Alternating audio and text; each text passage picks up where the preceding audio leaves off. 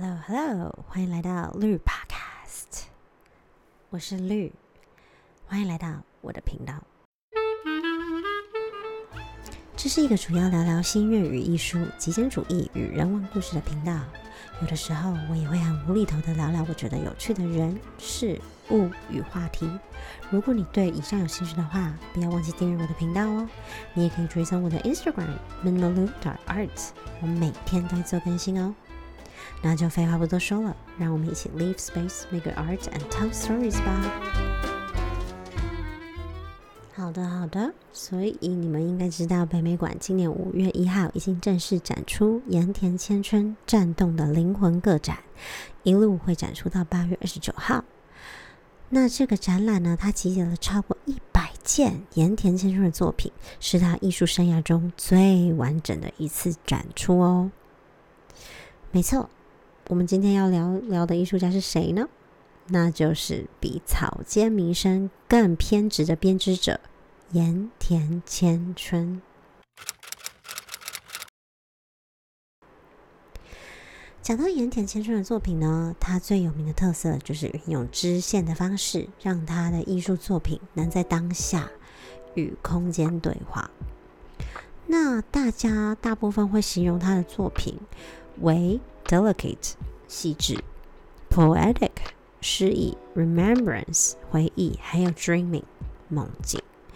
也就是说呢，他的作品其实被形容的蛮浪漫的，但同一时间，他的作品其实也是非常的矛盾的，在探讨生与死的关系。那你就会觉得啊，怎么探讨死亡这么严肃，这么黑暗？但其实你仔细想一想啊，一个生命的结束，其实可以是死的开始，也可以是另外一个生命的开始啊。那其实就是一个 circle of life 的概念，在黑暗中找得到希望的概念。除此之外呢，在他的作品当中，他也大量的运用日常生活中的物件，搭配密密麻麻的织线，来制造出一种你不知道是在现实还是在梦境之间那种似梦非梦的感觉。而光线透过这种千丝万缕的孔隙当中流泻出来，就给人一种忧愁却又充满希望的矛盾感。那讲到我自己第一次接触到盐田的作品，是在美国的匹兹堡。当时他的作品在 Mattress Factory 的现代艺术博物馆里面展出，展出的作品是 Trace of Memory 回忆的痕迹，是由密密麻麻的黑色支线交缠着生活物件，像是书桌椅啊、床、行李箱、西洋洋装等等等。展场是一个十九世纪建的三楼老房。所以你走路的时候，其实会听到那个木头嘎吱作响的声音，整个空间闻起来也有木头的香味，然后同一时间又有那种灰尘的味道。所以我觉得，把他的作品《回忆的痕迹》（Trace of Memory） 放在这样的空间当中，让你整个看起来的感受与感官，就是怎么讲，就是就是 perfect。也因为它运用这个黑色的线交织出一种诡谲的美感，但那种美啊，就是很像你回到老家整理你小的时候的房间，然后你就从床底下很小心翼翼的拿出一个尘封已久的盒子，然后你就看着它，很期待那种翻阅出那种被遗忘的记忆，但同时你会觉得很害怕、很尴尬，就是会觉得你是不是会看到你不该看的东西。然后你其实也会很害怕，你记忆中的那个回忆呢，是不是，嗯，会跟自己的期待已经大相径庭？那这种既期待又怕受伤害的冲突美，也让我想到盐田千春他在一段访问中，主持人就问他说：“Do you think all good art comes from misery, never from anything positive？” 中文的翻译是说：“你认为所有好的艺术作品都是从悲伤来的吗？从来不是从任何正向的事情来的。”那盐田他就回答说：“I make my art not as a kind of therapy for internal anxiety, since in my case the fear is necessary to actually make art。”中文的翻译是说：“我的艺术作品呢，不是一种疗愈自我焦虑的媒介，因为在我的 case 来说呢，恐惧是做艺术中非常必要的条件。”那我自己本身看到的时候，真的是非常认同。不过呢，在《Art and Fear》一书，他有说到，Our flaws and weaknesses, while often obstacles to our getting work done, are a source of strength as well。中文的翻译就是说，我们的缺点跟弱点呢，常常是我们完成一件事情当中的阻力，但不要忘了，同时也是一种助力。所以，就让我们继续听下去。了解盐田是如何转换恐惧为力量，成就了他的两个经典作品吧。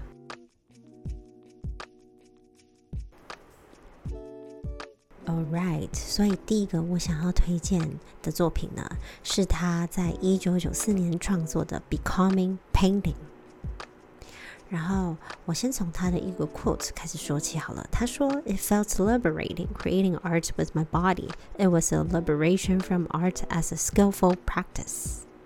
这个作品呢， 是算是他人生当中的一个很大的转捩点，因为他自己也说到，他觉得非常的被解放了。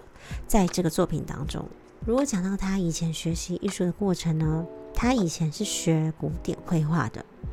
然后有一天啊，他突然就觉得自己啊，跟这个古典绘画大部分这种时间都专注在技术钻研的概念啊，完全的没有连接感，他就完全没有灵感，想说不知道自己想要画什么，所以他就认为说，绘画本身啊，已经不是他能够呈现艺术价值的媒介了。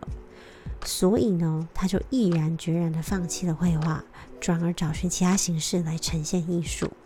他自己就说到：“I wanted to find the meaning of art, and I knew if I continued to paint, I would only create art for art。”所以在这个之后呢，他就创作了《Becoming Painting》。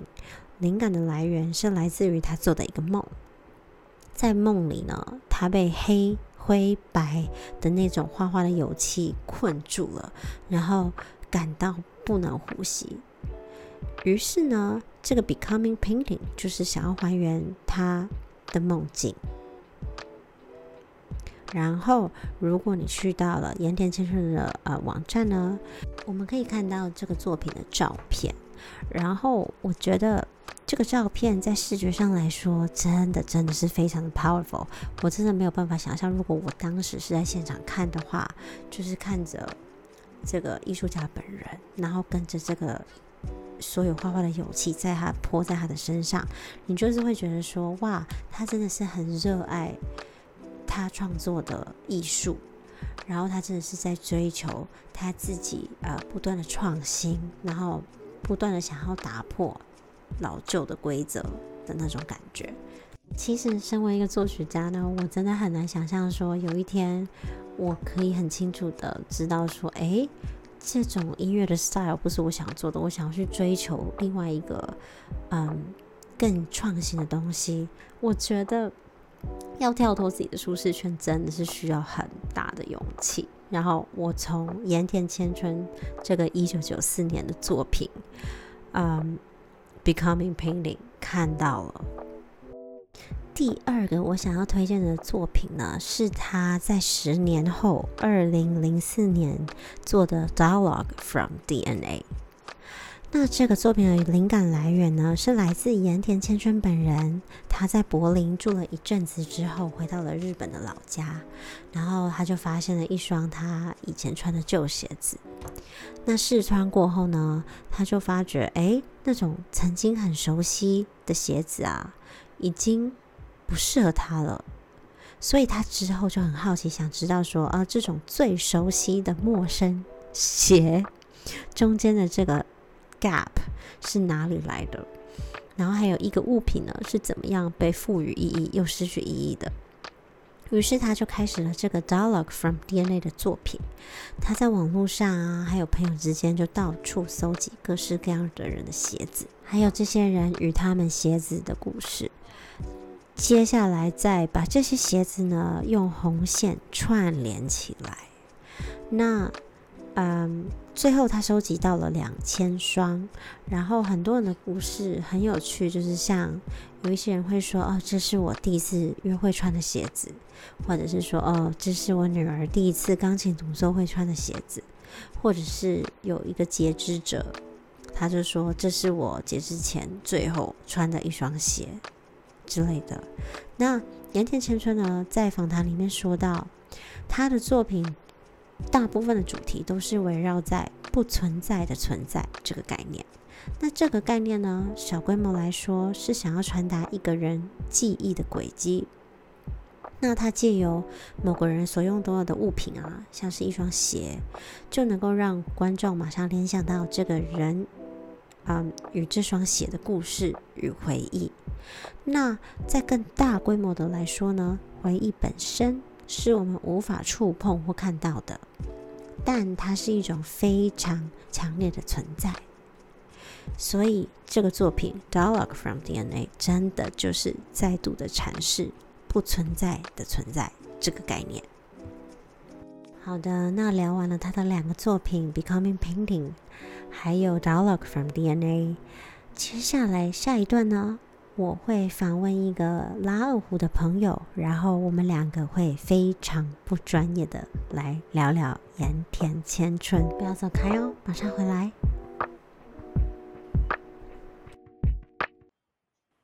好的，那我现在呢就邀请到我拉二胡的朋友来跟我们不专业的讨论盐田千春，因为我们两个都是学音乐的啦，所以就不专业嘛。Hello，你好。Hello，谢谢你今天邀请我一起来讨论这个不专业的东西。不客气。好啦，那我今天要问你一下，就是你第一次看到盐田千春的作品的时候，你自己是？有什么样的感觉？好，我要必须先老实说，我没有亲眼看过盐田千春的展览。那我也是通过这一次，因为我们要讨论这个呃主题，所以我在网络上看到了他一些呃影片，然后一些图片，就是一些照片。那我就发现到，哎，好特别哦。然后我真的非常想要现在立刻飞回台湾看这个展览。嗯，然后我觉得，嗯，我觉得就是，嗯，会让我想到很多东西，尤其是看到他的采访，我会觉得，哦，有一些我们的背景是有一点点相像的，那或者是说他带给我很多的启发，让我想要讨论更多的东西。哦，了解。所以说到你们的背景有一点相像的话，可不可以跟我们呃聊聊你的背景？为什么跟他有什么相似的地方？好，因为呃，我们都知道盐田千春他是日本人，然后他目前是旅居在欧洲。那跟我有一点点像是，我本来是在台湾长大，后来我去中国大陆，我去北京念书，念了呃六年，后来又去澳门工作几年，然后目前我是定居在美国。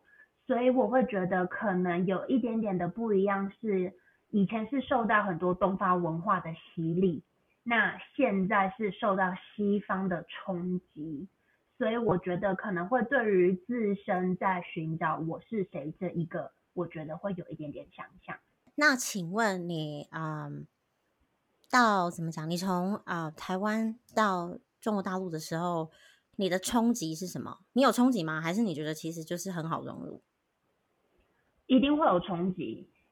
首先来讲的话，就是因为大家都讲国语嘛，可是腔调会不一样。那我印象很深刻的是，我第一次去的时候，呃，我去肯德基点餐，我完全听不懂那个服务生他在说什么，就是因为他的嗯儿化音很重，所以我听不懂。然后我们学校的系主任。我那时候大学四年，他每一次开会我都听不懂他在说什么，就是一个啦，是比较肤浅的。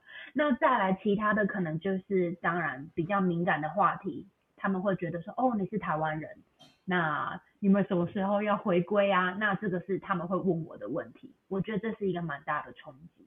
所以说，呃，然后到再从你去到澳门有不一样吗？就是从北京，你说从北京嘛，然后再去到澳门，你有觉得也有文化上的冲击吗？因为毕竟地这么大，应该文化上面很不同。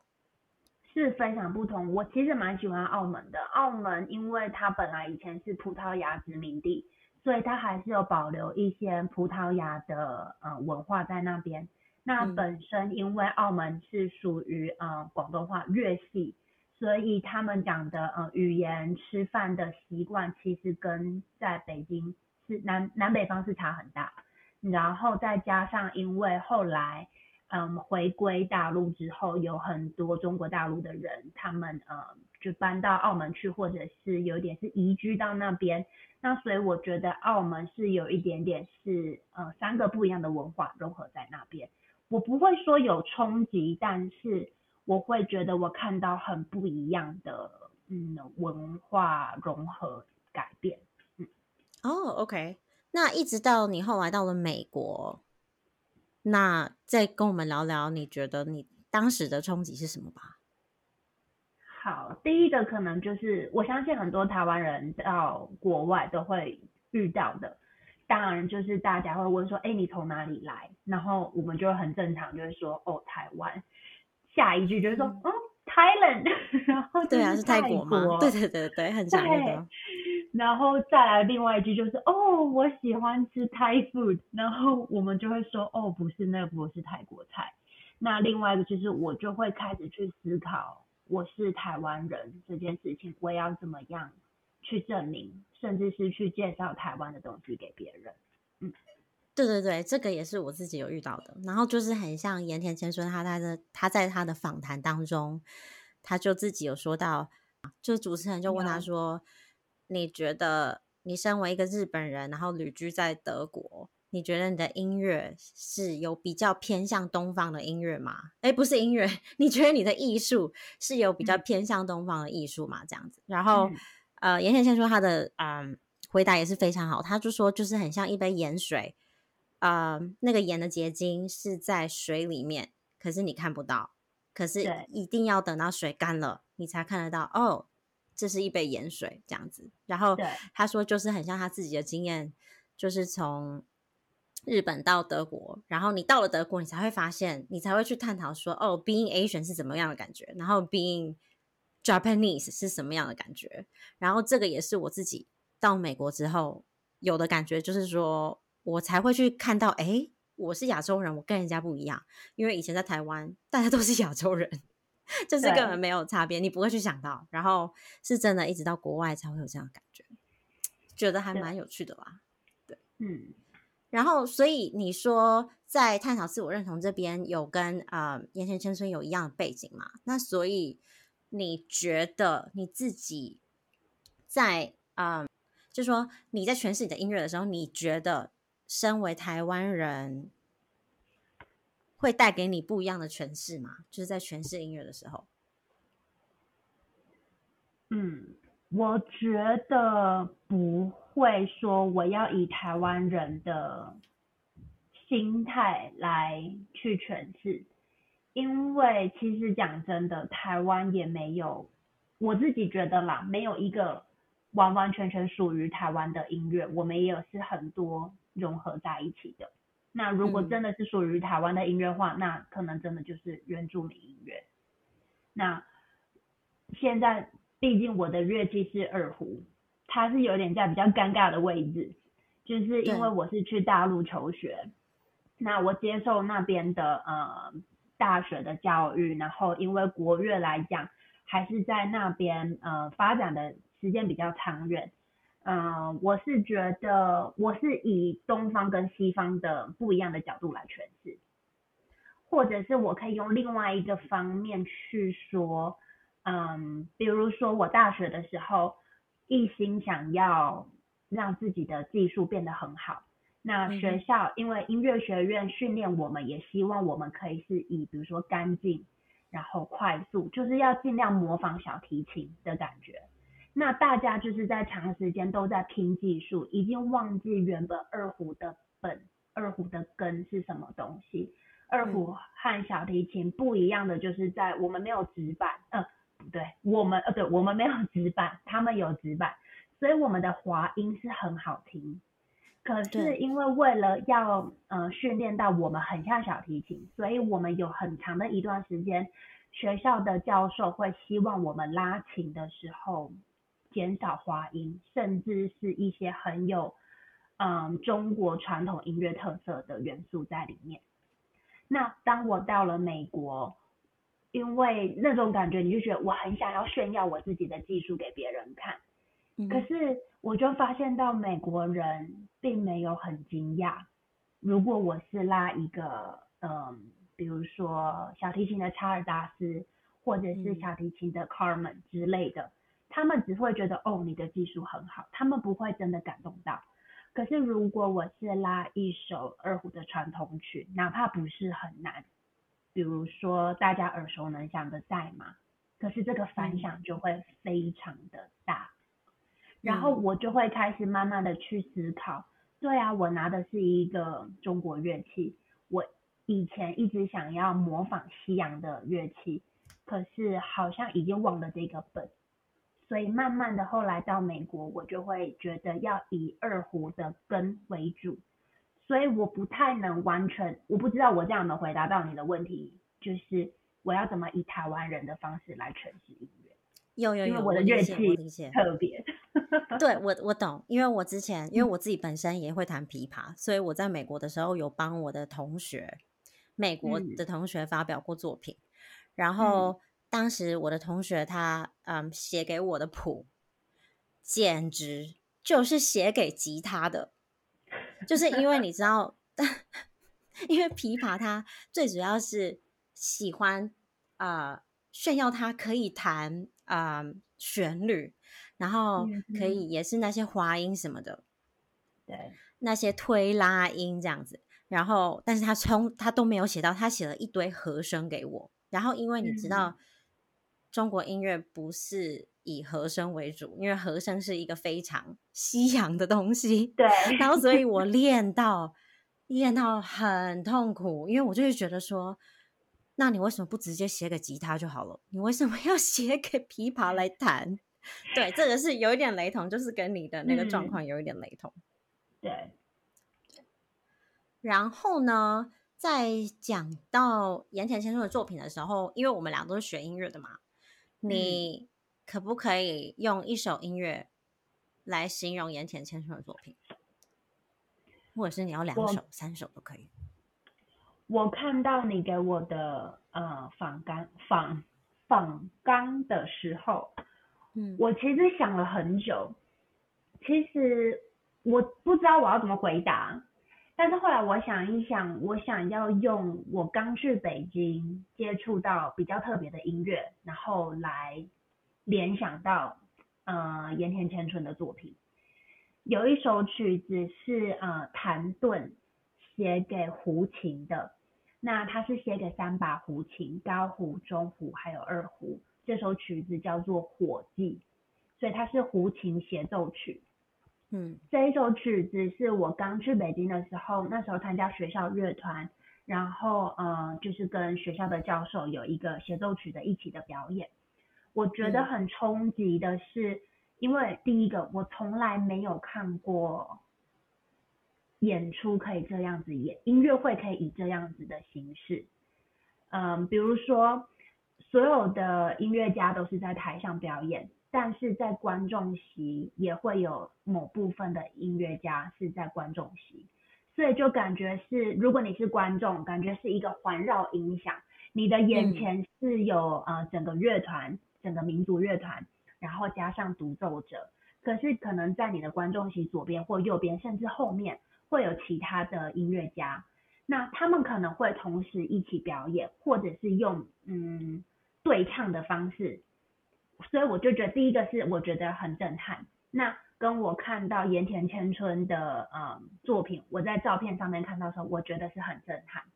第一个是其实当下有一点点不能接受，主要是《火计》这首曲子里面用的一些和声，呃，跟我呃大概大一大二那个时候接受的呃音乐训练有一点点冲击，我就会觉得哦，这样的和声我不太能接受，还就是所以我就会觉得有点像我刚开始看到这盐田千春的作品，我不太能了解他想要表达什么。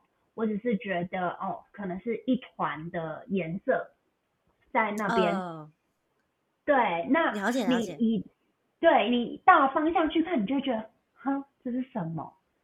可是你慢慢的等一下，你你你觉得，等等等，问你一个问题，就是你觉得这是什么的时候，嗯，可不可以再更明确的说出这是什么？你是要说，就是这个什么是什么东西？我会觉得第一个反应，如果讲比较白一点，我觉得这是一个作品吗？哦，了解了解了解，OK OK，就是很像现代音乐，就是哦，连这个噪音也是作品这样。对，有一点这种感觉。好了，我我知道我应该白话一点，对，就是哼，这样子也可以展览，那我也可以当一个就是艺术家，就是或者是我可以当一个美术美术画画者，我不知道。对，可是，嗯，我去看了他的背景，然后当然他的创作理念，然后我再去细看，我就会发现到，哎，好像看出一个他的理念是什么东西。那你知道一个创作者他的心境的时候，你就更好的去享受他的艺术。对对对，我也是这么觉得，我自己的这个过程也是这样。对对，可是我觉得有的时候对艺术家很很不公平，因为我们人其实真的很主观，你一看到喜欢就是喜欢，不喜欢就是不喜欢。对，而且是没有原因的，就是你说为什么你不喜欢，你就是不知道，就是没有原因。对，而且也不需要有原因，因为艺术就是这样。对，就是不好听或是不好看。对，对，就是然后可能对别人来说，他觉得很棒很好听这样子。对啊，真的是很主观。嗯，然后所以我就觉得，可能我可以以《火计》这个曲子跟他的作品，给我第一个印象，跟之后我爱上这个作品、艺术品跟这个音乐的作品，我觉得那种心境是比较像的。哦，真的，我觉得好有趣哦。因为对于我来说的话，我会有两个答案呢。我会，如果是古典的音乐家的话，我会觉得他很像舒曼的音乐，就是舒曼有一种。他的支度很飘舞，对不对？对，然后又浪漫，然后又诗意，可是同时他又因为他之后呃被精神病所缠嘛，所以他的音乐会有那种很纠葛，然后很忧虑、很焦虑的感觉，就是这有这种冲突美。对于我来说的话，他的音乐很像舒曼的，哎，他的作品很像舒曼。嗯嗯嗯。然后另外一个，如果是。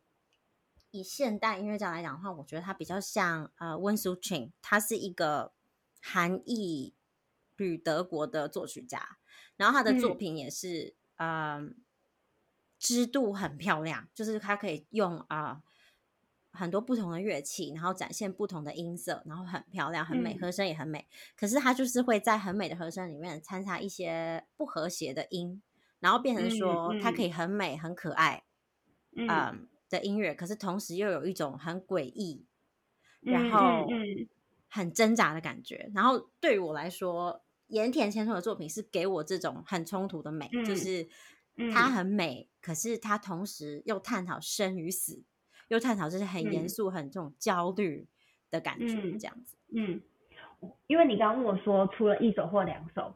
我其实第一个想到《火计》是我第二个想到，因为我想说比较想要推荐一些比较是呃中国乐器的曲子。对对对。我一开始想到，对，第一个是呃有一首竹笛的协奏曲叫做《愁空山》，然后它是三个乐章，我记得。然后第一个乐章它就是很多和声，然后是很冲，就是很冲突的和声。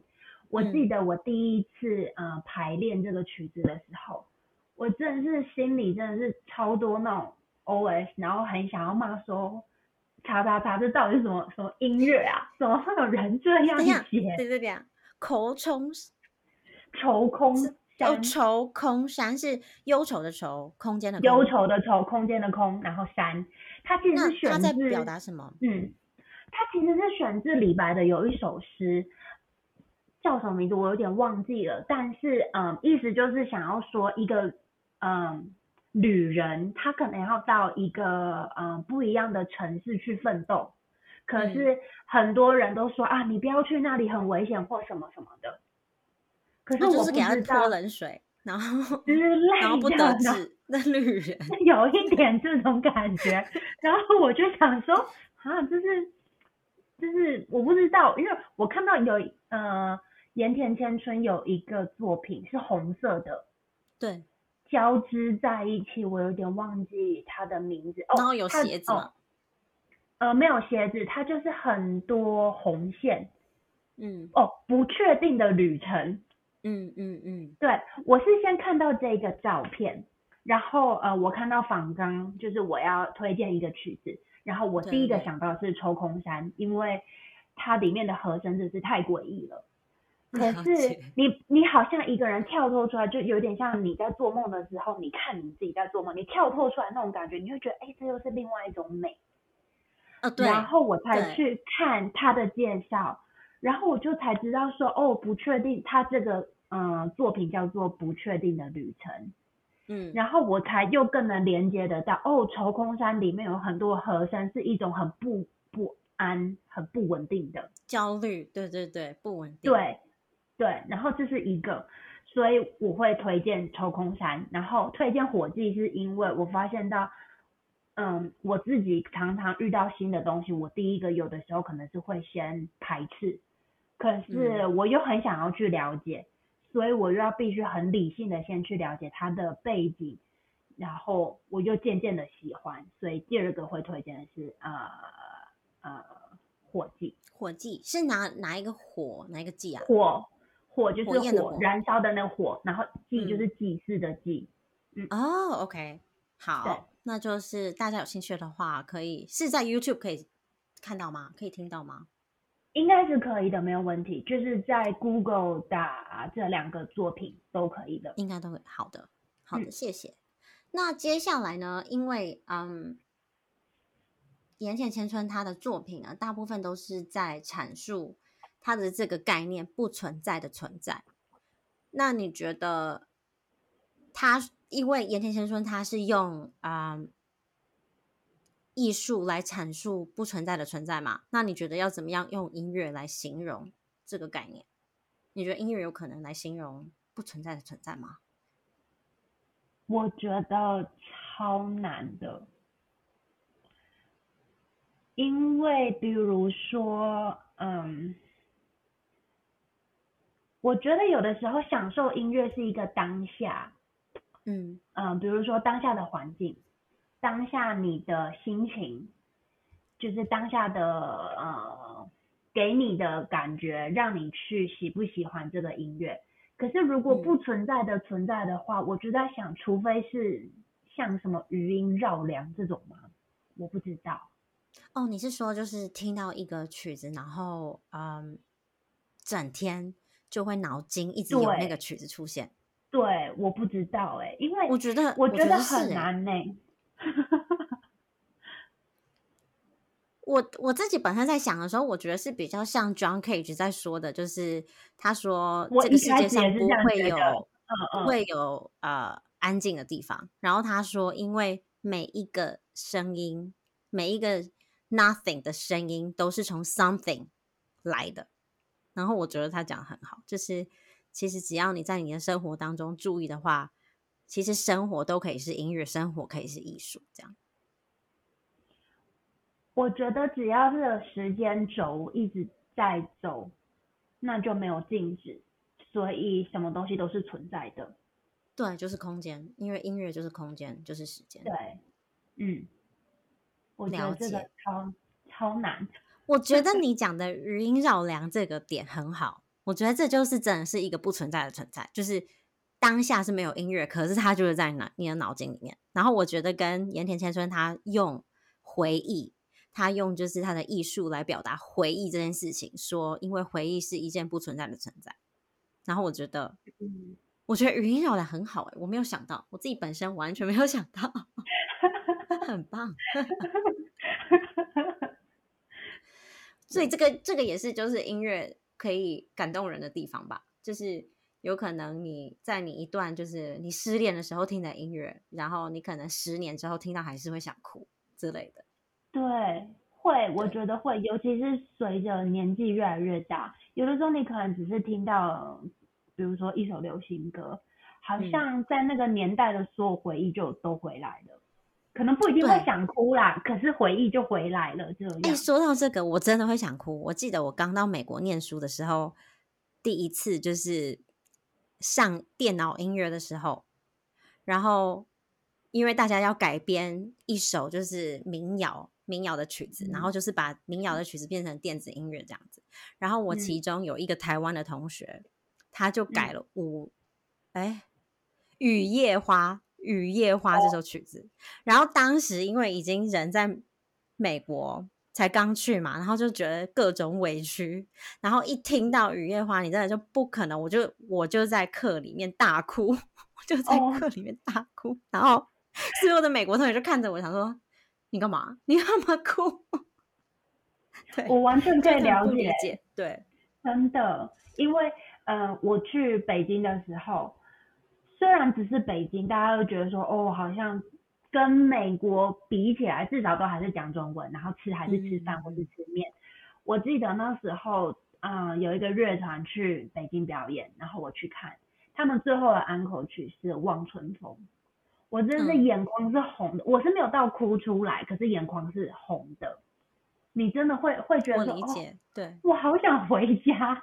真的有，你会有一种，就是很像，如果你坐长荣的飞机回台湾之后，落地那一刻，他会播放《雨夜花》，然后每一次在那一刻，我都会很想哭，我真的就是会眼眶泛红。对，可是重点是以前在台湾的时候，我并不会觉得《雨夜花》或是《望春风》有什么特别，完全不会，完全不会有什么，真的，我就会觉得。这这没什么啊，可是你就是好像到了一个特别就是不一样，不是台湾的地方，你就会觉得哦，好有感觉哈。对，是真的好有感觉。然后我在美国的时候也会，嗯，只要听到国乐的声音，嗯，因为对，因为我也本身也弹琵琶嘛，然后你是拉二胡，我只要听到二胡或什么琵琶的声音，我都会很想哭，我也不知道为什么，这是有病。哎，你知道二二胡有一首曲子叫《神经病》，不是不是二胡的曲子，好像是在某一个一个 App，好像是抖音的 App，前阵子几年前了啦，也没有前阵子很流行一首歌叫做《神经病之歌》，然后后来有人用二胡来拉，就还蛮可爱。我有机会我拉给你听好了。好啊，好啊，好啊，没问题。好啦。那今天就谢谢你来跟我聊盐田千春，我们这个不专业的 访谈。谢谢你邀请我，谢谢。不会，那我们下次见喽，拜拜。拜拜。